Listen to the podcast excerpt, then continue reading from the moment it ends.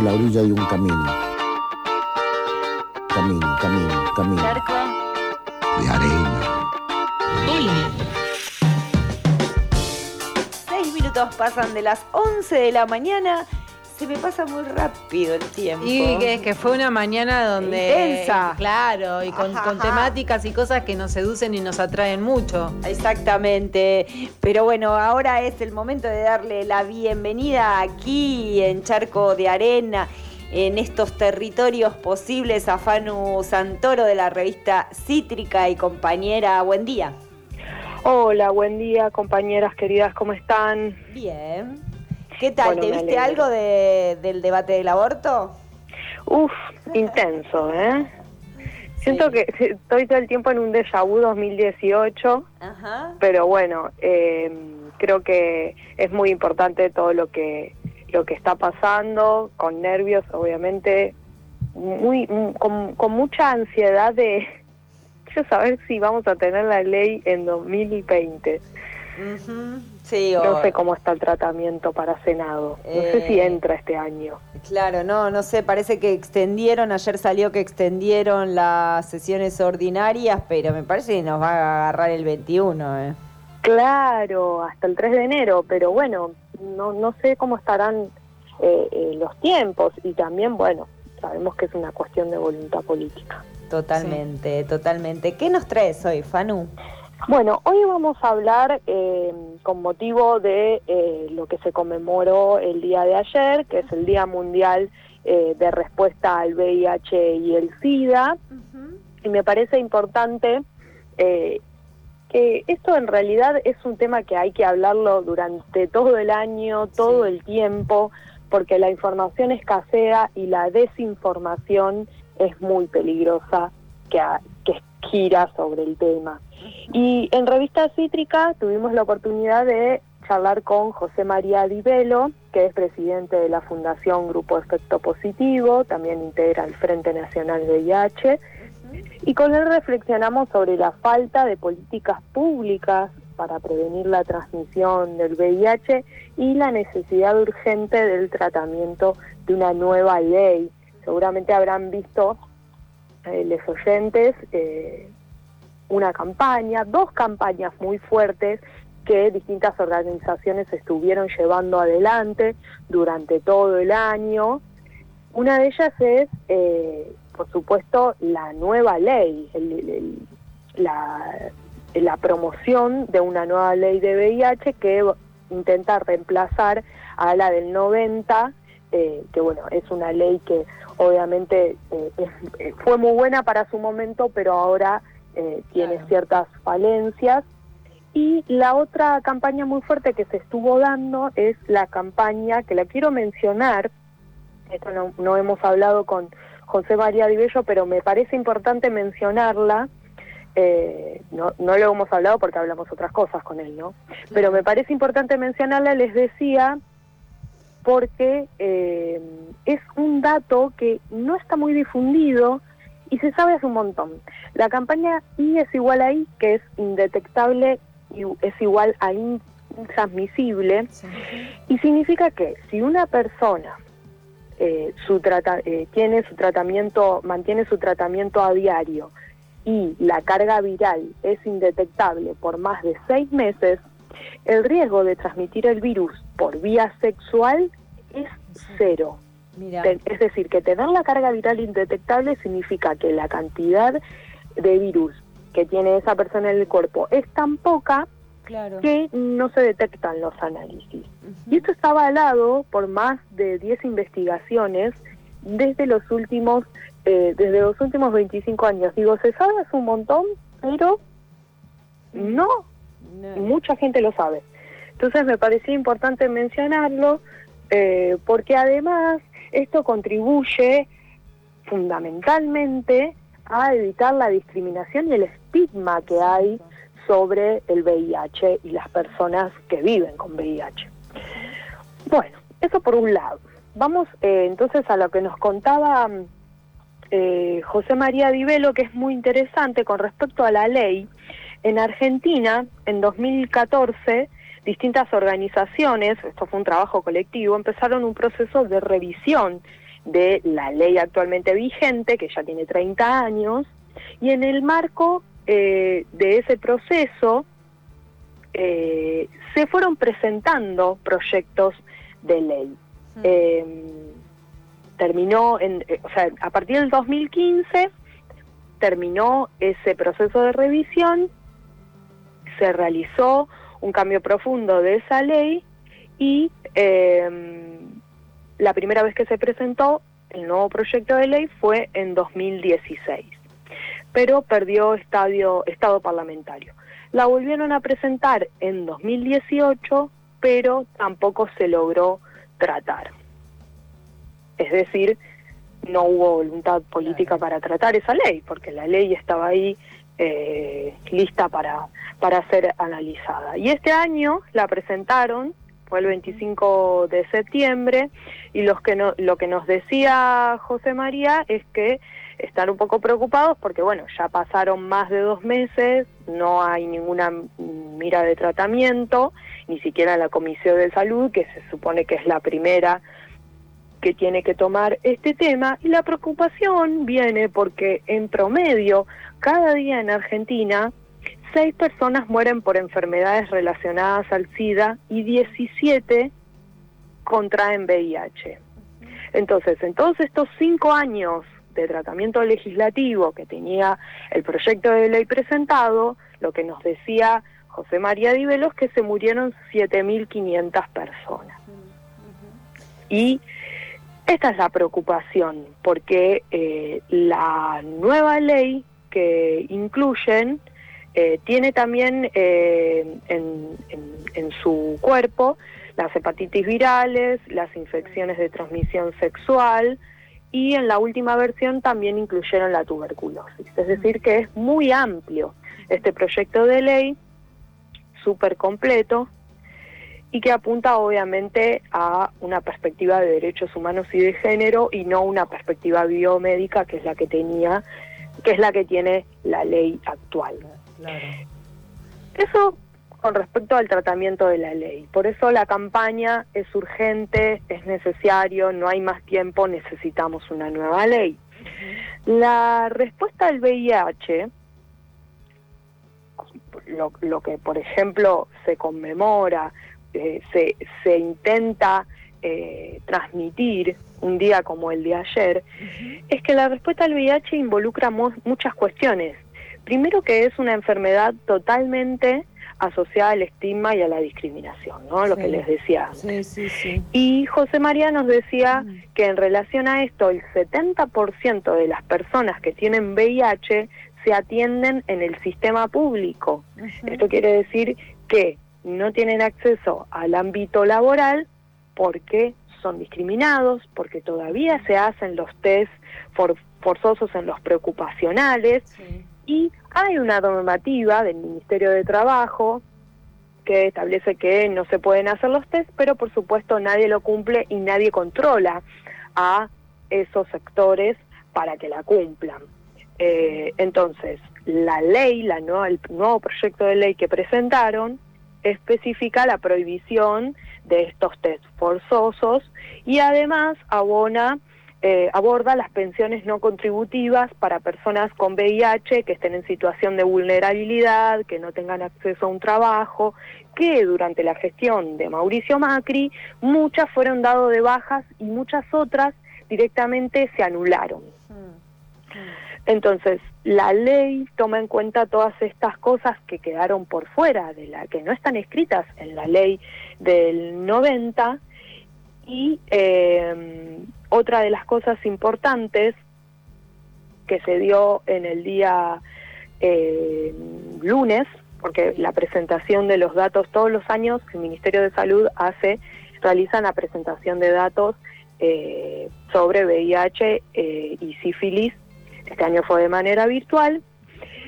Y lo que denunciaron varias organizaciones, entre ellas la organización que pertenece a José María, es que fueron silenciados, que no estuvo habilitado el canal de chat para que ellos puedan hacer consultas, para que puedan hablar eh, o, aunque sea hacer al, alguna pregunta. y José María nos decía que no coincidieron, no coinciden en, es- en esa presentación en la forma en la que presentaron los datos, en la forma en la que eh, fueron explicados. Y esto es un punto muy importante porque lo que nos contaba José María es que desde hace 12 años atrás hubo un, eh, una baja en los casos nuevos notificados y de defunciones. Mm. Eso fue una celebración, pero desde hace 12 años atrás eh, hay, un hay una meseta, una situación de meseta, que esto quiere decir que los casos no bajan, se mantienen igual. El Ministerio de Salud, los datos que presentó, parecía que había una pequeña, un pequeño descenso porque habían tomado los números, o, había- o- o sea, habían medido la tasa po- poblacional que eh, en general crece y por eso parece que eh, había esa diferencia. Lo- o sea, lo presentaron en tasa población, en tasa pobla- poblacional, perdón, con una curva de descenso, pero en realidad los casos no bajaron, sino que creció la población y parece que los casos bajaron. Claro. Esa es eh, una Claro. diferencia importante que marcaban desde, desde la agrupación efecto positivo. Y otra de las eh, cuestiones también a resolver que nos eh, presentaba José María es que la mayor parte, más del 80%, del presupuesto del Ministerio de Salud, eh, el presupuesto de VIH, el Ministerio de Salud se gasta en medicamentos, lo cual obviamente no, no es algo, no es algo que está mal, pero ¿qué pasa? Cuando se gasta tanto presupuesto en medicamentos, por un lado hay un grave problema que es que los medicamentos están siendo muy costosos. Sí. Sabemos que los laboratorios eh, se aprovechan y, ex- y extorsionan a sus eh, compradores, que en este caso es el Estado, con precios irrisorios, con aumentos irrisorios, eh, debido, bueno, a la inflación que tenemos en nuestro país. Y por el otro lado, que el, más del 80% se destine a comprar medicamentos, no deja presupuesto para campañas de prevención, para campañas de seguimiento, para campañas de acompañamiento social a las personas con VIH, para políticas públicas justamente que puedan abordar esto. Entonces, eh, lo que nos decía José María, ¿cuándo fue la última? A ver si, si el- el- mis, mis queridas locutoras lo saben. ¿Se acuerdan cuándo fue la última campaña de VIH masiva en medios de comunicación? Masiva en medios de comunicación, la verdad. ah, Yo Yo no me acordaba. Yo no. Yo no me acuerdo, mirá, no, no tuvo tanto efecto. Eh, Sí, bueno, si yo les digo sin triqui triqui no hay bambán, ¿ustedes se acuerdan de ay, algo? Sí, Sí. sí. Bueno, entonces fue- fue... efectiva, pero todos se acuerdan de la canción. Sí, sí, de la Y fue en 2018, en 2008, Ah, 2008, perdón. claro, mirá. Hace 12 años que no 12 tenemos años. una campaña masiva sobre VIH y eso es terrible. Sí, sí, sí. Porque además avanza la desinformación. Vos hablabas al principio de eh, asociar el estigma y la discriminación y le sumamos el miedo también, que eso tiene que ver con la manera en que se instaló en el imaginario social eh, la respuesta ante el VIH y que es algo que aborda eh, todos los sectores, porque si vas al interior de las instituciones de salud, hasta los mismos técnicos y mismos profesionales, en su gran mayoría, también tienen eh, introducido este sentimiento de, miedo en un punto que también lleva a actitudes discriminatorias. Eh, y la perversión que hay también dentro del, del sistema, en primero que no se le da visibilidad, segundo que eh, el mercado farmacológico siempre hizo abuso en relación a la medicación y a los retrovirales y muchas veces se escasearon y, y las personas que realmente lo necesiten repercute automáticamente en, en el- en la salud integral de, de las personas que, que contrajeron. eh, y que están en estado crítico, que necesitan la medicación sí o sí, y tampoco recuerdo de que existan programas inclusivos a nivel comunitario para, para las personas con VIH. No, y además, eh, todo esto que tiene que ver con lo que vos decís, eh, obviamente, Vani, de la difusión.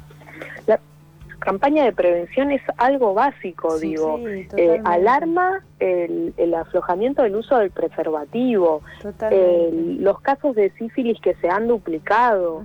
Entonces, todo esto tiene una consecuencia. La falta de campañas tiene en estas consecuencias. Sí. Eh, Fanu, y mm, eh, hablaron algo de eh, esto, cómo vivieron las personas con VIH la pandemia. Eso no fue un, No. un, un tema porque, o sea, en, en un momento yo no, no tengo totalmente en claro, pero las personas con VIH no, no, no tenía, o sea, no había ninguna relación con respecto al, al, virus. Las personas que están en tratamiento no, no, Claro, genera- no, no eran un, un grupo de riesgo Para, Ah, para el virus. claro. Eh, sí, sí, por supuesto.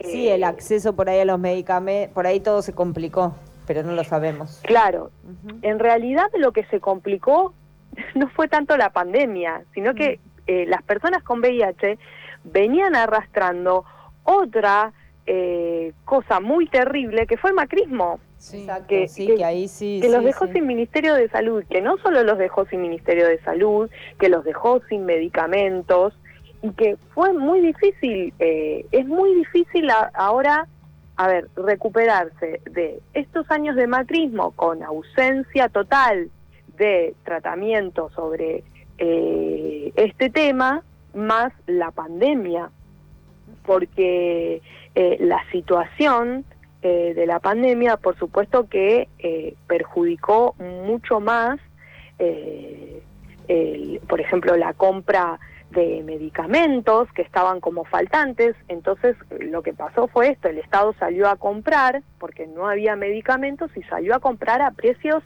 irrisorios, altísimos. El laboratorio ELEA le vendió al Estado uno de los medicamentos que, que brinda a la población a mil 300% más. Es terrible.